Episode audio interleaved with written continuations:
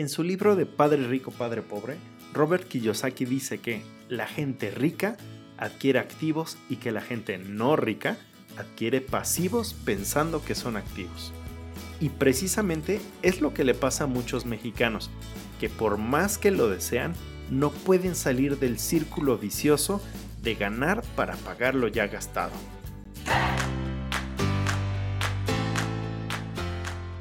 Esto es Finanzas 101, el podcast con el que te ayudaré a volverte un experto en tus finanzas personales para que así puedas mejorarlas y lograr la tan anhelada libertad financiera. Mi nombre es Ángel Somoano y te doy la bienvenida.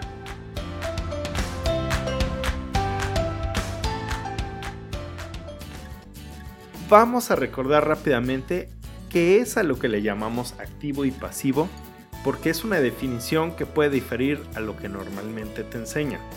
El resumen es, activo es todo lo que pone dinero en tu bolsillo y pasivo es todo lo que saca dinero de tu bolsillo. Si todavía no le entendiste al 100% o quieres profundizar en este tema, revisa primero mi capítulo de decisiones que nos dan y nos quitan dinero. Así que pausa este capítulo y aquí te espero cuando hayas terminado el otro. Ok, ok, listo. Ya entendí la diferencia y quiero dedicarme a coleccionar activos para lograr la libertad financiera. Pero ¿por qué se me hace tan difícil hacerlo? ¿Cuál es el secreto? Pues resulta que hay cuatro motivos por los cuales terminamos por caer siempre en lo mismo y ahorita te los voy a explicar para que trates de evitarlos a toda costa. El primero es pereza mental. Es el pecado capital en las finanzas personales. Y es que es la principal de las causas y lo que hace es que requieres un cambio de chip y esto solo se hace con educación financiera. Normalmente cuando algo nos parece difícil, complicado o que requiere un análisis, tendemos a posponerlo. Es el caso típico de sé que tengo que ahorrar para mi retiro, pero inicio después.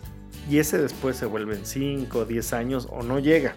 Y es algo que hubiera hecho una diferencia muy significativa. Kiyosaki decía en este mismo libro que a menudo la gente que se sentía más ocupada era la más floja, porque se escudaba en estas ocupaciones para no hacerse cargo de construirse un mejor futuro financiero. Así que ya saben, no hay que procrastinar y hay que educarse financieramente. El número dos son los malos hábitos.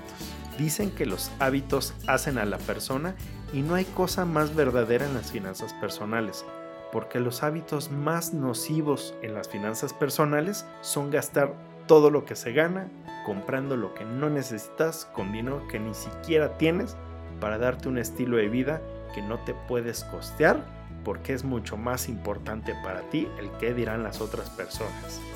Así que la forma de darle vuelta a estos malos hábitos es con mucho trabajo consciente. Hay que estarse preguntando si eso que se está comprando es un activo pasivo, hay que forzarse a ahorrar, cultivarse en las finanzas personales y no perder el objetivo de construirla a largo plazo. También tengo un capítulo dedicado exactamente a los hábitos financieros. Chécalo.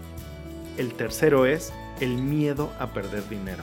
Y esto es algo que paraliza a muchos mexicanos para tomar acción y buena parte es porque no entienden su perfil de riesgo Dice la estadística que en México solo una de cada tres personas que ahorran lo hacen en un instrumento que los cubrirá de la inflación.